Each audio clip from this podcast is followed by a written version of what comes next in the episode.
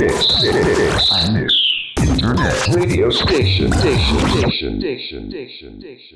川マリオの暴走注意報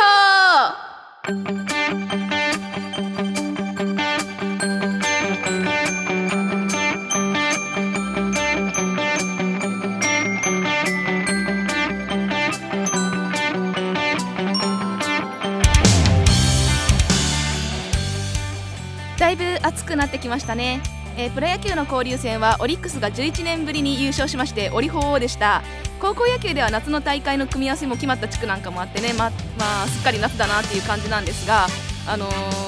関東は今日から梅雨入りだそうですね。ということでどうも藤川マリオです。67回目を迎えた暴走注意報なんですがこの前ニュースを見てねちょっとびっくりしたのがあの東京オリンピックってもう来月なんですねっていうことなんですよね。あの状況が状況なだけになんか全然始まるなっていう感じがしないんですけどあのこの前私手帳を見てたら私の手帳は祝日が違っとる手帳だということに気づきまして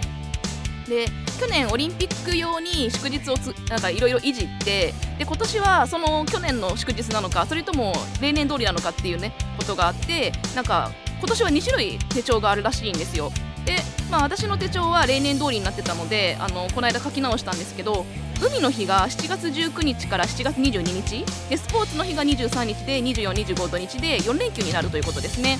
で11月あ間違えた。10月11日のスポーツの日がなくなって10月は祝日がない月になるということですね。てかスポーツの日って何やねん体育の日でよくないかってね思ったりはするんですが、えー来月は祝日を間違えないように注意しましょう。といったところで第67回藤川マリオの暴走注意報プレーボール。この番組は iMix ファクトリー他各社のサポートにより配信してまいります。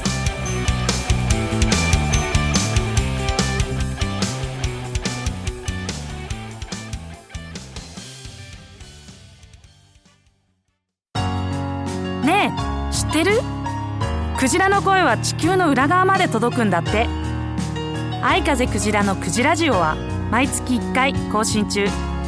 歌うたい愛風クジラが今度はラジオでたくさんの元気をお届けします。愛風クジラのクジラジオ。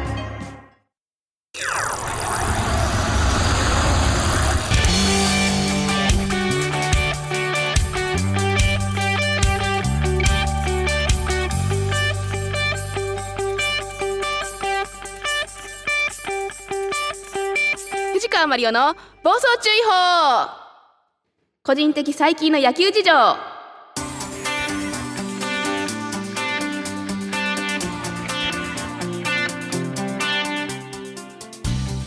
個人的な野球事情を語るコーナーです、えー2021年6月1日西武ライオンズの岸潤一郎選手が初安打初ホームランを打ちましたというニュースが入ってきました、えー岸潤一郎選手通称岸潤ですけれども、えー岸潤は明東義塾出身で、えー甲子園に多分4回ぐらい出場しているのかな？で1年生で4番を打ってて、まあ、投打で活躍した選手なんですけれども高校卒業後は、えー明東義塾の馬淵監督と同じ拓殖大学に進んだんですが中退をしてその後野球を一時期辞めていた選手なんですね。で四国アイランドリーグの徳島インディゴソックスに入団をし、えー2019年ドラフト8位で、えー西武に入団をしたという、まあ、結構苦労人な選手なんですよ。でえー私2019年に、まあ、どうしても騎士順を見に行きたいということで愛媛に帰った時に四国アイランドリーグ見に行ったりとかもして、まあ、すごい好きな選手なんですけど本当に人気の高い選手であのドラフトにかかった時も私のツイッターのタイムラインが、まあ、騎士順おめでとうに埋め尽くされで今回の初ホームランでも騎士順おめでとうに埋め尽くされたという感じでね、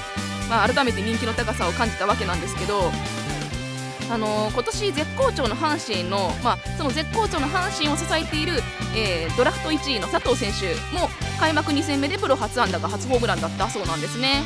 であの私の記憶の中で初安打初ホームランというと中日の福田信正選手なんですよね。で福田選手の場合は初打席初ホームランだったんですよね。で福田選手は横浜高校出身で78回の選抜で優勝した時のキャプテンなんですけど、まあ、学年私より1個下の選手でで大学時代は結構あの BS とかで中継やによったら中継を見てたんですけどたまたまその試合中継で見よって9回代打で登場してあ福田君やんと思ったら、まあ、ホームランを打ったというね。で偶然見たということもあって、まあ、印象に残っているんですけれども。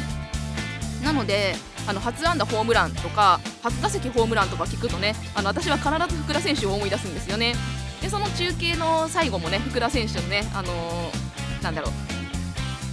映像で終わったりもしてたような気がするんですがまあホームランは野球の花ですから記憶に残るねホームランをこれからも見たいななんてことを思います、えー岸潤一郎選手ね昨日もホームランを打ってすでにもう今回4本打ってるみたいなんですよ、えー岸潤頑張れこれからも応援しております。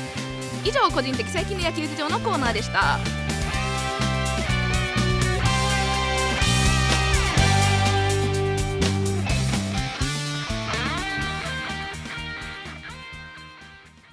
iMix Internet Radio Station。番組パーソナリティ募集のお知らせ。iMix インターネットレディオステーションでは新スタジオオープンに伴い新規パーソナリティを大募集中。本番の緊張感が成長の鍵。お問い合わせは0359957223 iMix Internet Radio Station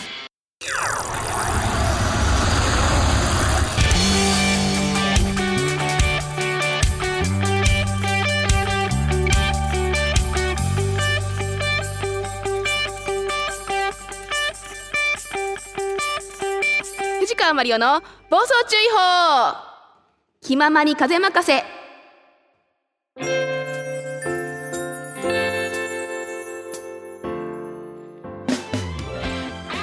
思ったことを適当にしゃべるコーナーです、えー、突然なんですが皆様好きなアニメはありますかってね。あの好きなアニメはありますか？って聞いたってことは、まあ、私は好きなアニメがあって今からその話をするよっていうことなんですけどあの最近ですねずっと見たかったアニメがとある動画サイトで無料配信をされていたのであの見てたんですよ。今日の深夜が、まあ、最終話の配信だったんですけど33話中29話ぐらい29話までを2日で一気に見たりとかしてもうなんかそうしたらですね私もうそのアニメのことで頭がいっぱいいっぱいになってしまって、まあ、結構単純なんでねなってしまったわけですよ。でそのアニメというのが「ロミオの青い空」というアニメなんですけどねご存知ですかね？えー、と私が小学2年生ぐらいの時にやってたアニメで、まあ、流れ的に言うと,、えー、とちびまる子ちゃん、サザエさん、キテレツ大百科で世界名作劇場みたいな流れでその世界名作劇場の中でやってたアニメなんですよ。で、まあ、最初に見たのはさっき言ったように小学2年生の時で次が中学2年生でその次が高校23年ぐらいで、まあ、今回で4回目なんですね。で、まあ、言うてもですね最初の時に録画をしておりまして多分何回か見直してるはずなので正確にはもっと見てるはずなんですよ。で、まあ、最後に見て1617年経っているんですがもう相変わらず泣けるなっていうかあの見るたびに泣く箇所が増えていくんですよ。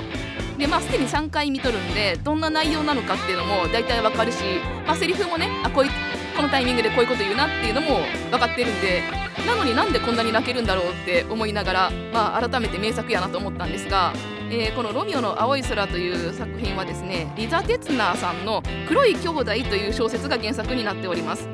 で昔のイタリアのミラノが舞台で、まあ、煙突掃除婦の少年たちのねあの友情と愛と絆と夢の物語時には殴り合いの喧嘩もするみたいななんかそんな話なんですけどで煙突掃除なので、まあ、すだらけになって黒真っ黒になるっていうことで黒い兄弟っていうね、あのまあ、仲間の名前になったわけなんですけど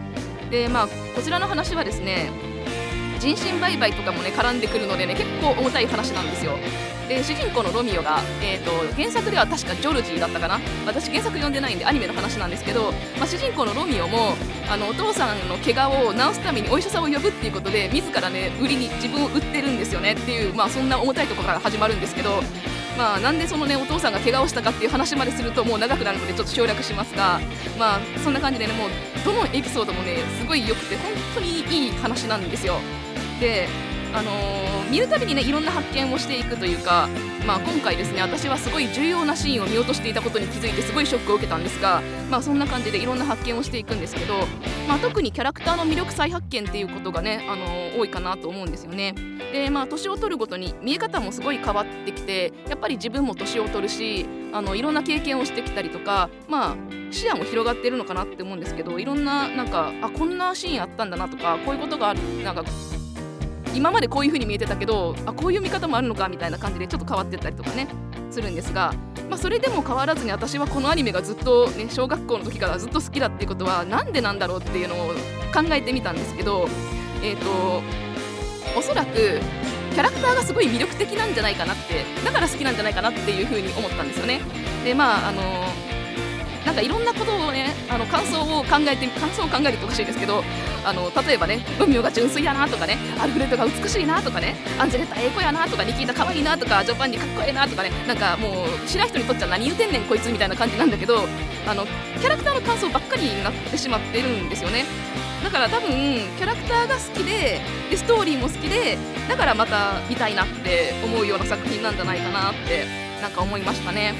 まあ、こうやって小さい頃にね好きだったものを振り返ってそれでもまた見たいなとかまた好きだあの見たいなとか好きやなって思わせる作品って本物だと思うんですよ。なのでもし見たことがあるよっていう方はまたねあのぜひ振り返ってみてほしいと思いますし見たことがないよっていう人はあの、まあ、言い方悪いんですけど沼になる可能性がある？私みたいにねあの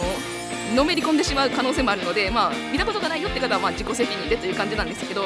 いや本当にねあのいい作品に出会ったなと思いました。以上気ままに風任せのコーナーでした。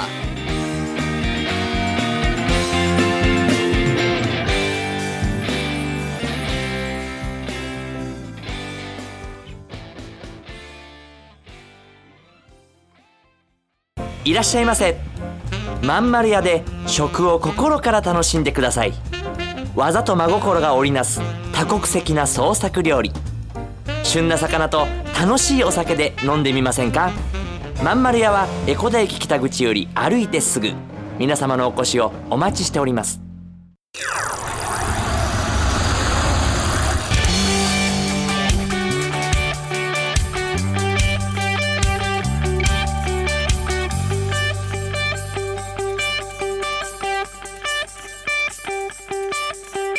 藤川マリオの暴走注意報。はいということで67回目の暴走注意報もエンディングのお時間です。まずお知らせです、えー来年の1月15日ひねくねままるちゃんと相風クジラさんのツーマンライブのお手伝いをさせていただくことになりました、えー1月15日土曜日あゆの方さんですね。詳細が分かり次第お知らせをしようかなと思います、えーイベントその他出演情報はツイッターや藤川マリオ .com のサイトなど各 SNS でお知らせしていきます。藤川マリオで検索していただければ何かしら出てくると思うので検索してみてください。えーそしてこちらのラジオのメールアドレスです。radio.imix-ekoda.com ラジオ .imix-eco.com です。感想、質問、リクエスト指摘なんでも OK です。メールお待ちしております。さて次回の暴走注意報は8月2日の第1月曜日です。お楽しみに。いつもはあの8月はお休みをするっていうね流れだったんですけど今回は7月をお休みにして、まあ、あの8月で今まで7月の、ね、なんだろうなんか夏の大会の前のやつを 8月の最初にやるよっていうことで、えーぜひまた聞いていただければと思います。あの本当はですね今日風任せのコーナーは別の話をするつもりだったんですよ。iPad でねあのデジあのデジタルイラストを描くのにハマってて、まあ、その話をしようかなと思ったんですが直前でロミオの青い空を見てもう私の頭の中がロミオ一色になってしまったのでこれはちょっとあの他の話できないなと思ってちょっとねあの急遽変えたんですけれども、まあ、イラストに関しては今後ちょっとね、あのイラスト投稿とかでもねできたらいいなと思って今ちょっと練習なんかもしています、まあ、絵の練習もちょっと頑張っていこうかなと思ってます。まあそんなわけでね梅雨も始まりましたがだいぶ暑くて、まあ、なんか夏っぽいっていう感じなので熱中症などにもね注意しながらでコロナにも気をつけないかんしねあの気をつけることいっぱいあるんですが皆さんまた元気にお会いしましょう。それではまた次回さよなら。この番組は iMix ファクトリー他各社のサポートにより配信いたしました。